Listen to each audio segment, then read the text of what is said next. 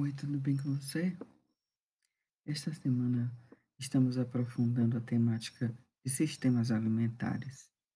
No screencast, você pode ver o conceito de sistema alimentar e como o sistema alimentar tem contribuído no cenário de insegurança alimentar e nutricional em nosso país e no mundo. Agora vamos conhecer um pouco do processo histórico e social de construção do sistema alimentar brasileiro. E aí, vamos nessa? Vamos então relembrar que sistema alimentar é o conjunto de elementos e atividades relacionadas à produção, transformação, distribuição, preparação e consumo de alimentos que irão gerar resultados no estado nutricional e de saúde das populações e também impactos socioeconômicos e ambientais na sociedade como um todo. Ok, tudo bem. Mas observe, os modelos de sistemas alimentares espalhados pelo mundo trazem como fortes consequências o enfraquecimento de sistemas alimentares que são centrados na agricultura familiar, em técnicas tradicionais e eficazes de cultivo e manejo do solo, no uso intensivo de mão de obra, no cultivo consorciado de vários alimentos, combinado à criação de animais, no processamento mínimo de alimentos realizado pelos próprios agricultores e por indústrias locais, e em uma rede de distribuição de grande capilaridade integrada por mercados, feiras, pequenos comerciantes. Ao invés deste modelo, temos então a predominância de sistemas alimentares que operam baseados em monoculturas que fornecem matéria-primas, matérias-primas para a produção de alimentos ultraprocessados ou para rações usadas na criação intensiva de animais. Agora repare o prejuízo ambiental e local. Esses sistemas dependem de grandes extensões de terra, do uso intensivo de mecanização, do alto consumo de água e de combustíveis, do emprego de fertilizantes químicos.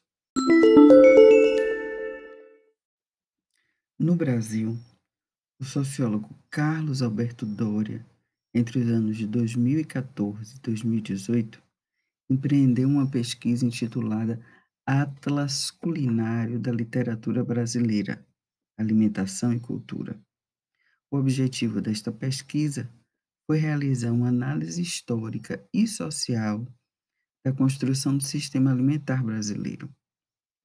Para tanto, Doria e sua e sua equipe de pesquisadores escolheram 50 obras da literatura brasileira que davam relevo à questão da alimentação.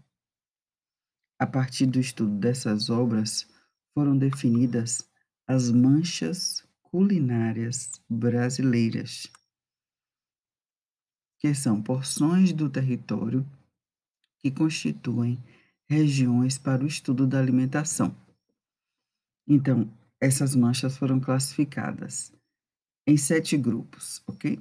A mancha culinária amazônica, a mancha culinária caipira, a mancha culinária central, a mancha culinária da costa, a mancha culinária meridional, a mancha culinária do recôncavo baiano e a mancha culinária dos sertões.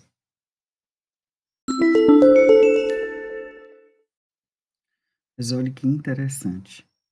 Os pesquisadores perceberam que as obras literárias representativas de cada mancha trazem uma reflexão sobre as conjunturas do país, tais como os ciclos econômicos de monoculturas, regimes políticos autoritários, processos de industrialização tardios, dentre outras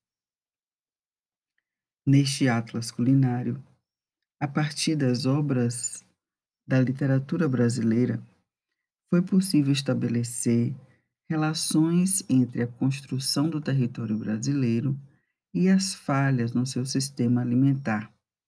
Essas falhas são compreendidas como violações à garantia do direito humano à alimentação adequada no contexto de segurança alimentar e nutricional. Por isso, fica muito claro como a fome, produto de injustiças sociais no nosso país, atravessa todo o espaço e tempo narrativo e traz consigo diversas questões sociais, ainda em pauta hoje no país. O uso da terra, exploração do trabalho, corrupção, apropriação de recursos naturais. Agora vamos ver duas dessas falhas apontadas no sistema alimentar. Primeira falha, o mau uso da terra. É uma cova grande para o teu defunto, mas estarás mais ancho que estavas no mundo. É uma cova grande para o teu defunto parco, porém mais que no mundo te sentirás largo é uma cova grande para tua carne pouca, mas a terra dada não se abre a boca. Essa cova em que estás, com palmos medida, é a conta menor que tiraste em vida. É de bom tamanho, nem largo nem fundo, é a parte que te cabe deste latifúndio. Não é cova grande, é cova medida. É a terra que querias ver dividida. Na obra Morte e Vida Severina, João Cabral de Melo Neto faz uma denúncia social do Brasil de sua época e de tantas vidas severinas que ali foram ceifadas pelo mau uso da terra. O Brasil está entre os países com maior grau de concentração de terra no mundo. Menos de 1% dos proprietários agrícolas possui 45% da área rural do país. Esse processo de criação de latifúndios inicia-se no Brasil com a colonização através das chamadas Seis Marias. Na sequência, em 1850, com a chamada Lei das Terras e se intensifica no século XX com o processo de modernização da agricultura brasileira. O mau uso da terra também se dá pela pecuária bovina extensiva no Brasil, levando ao desmatamento de grandes áreas de floresta e vegetação nativa, se mostrando a principal contribuição brasileira para o aquecimento do global. O mau uso da terra é uma das consequências do processo de modernização da agricultura brasileira, que vem alavancando uma segunda característica do sistema agroalimentar brasileiro, o processo de comoditização da comida.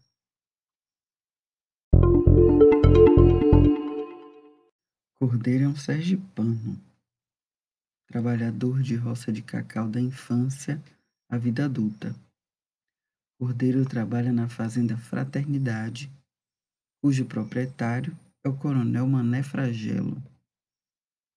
A maior parte da trama se passa na zona cacaueira do Pirangi, município de Ilhéus.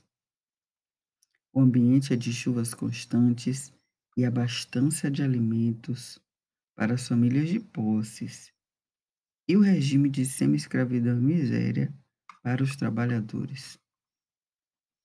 Jorge Amado, em sua obra Cacau, denuncia as duras condições de vida dos trabalhadores rurais da zona cacaueira do sul da Bahia.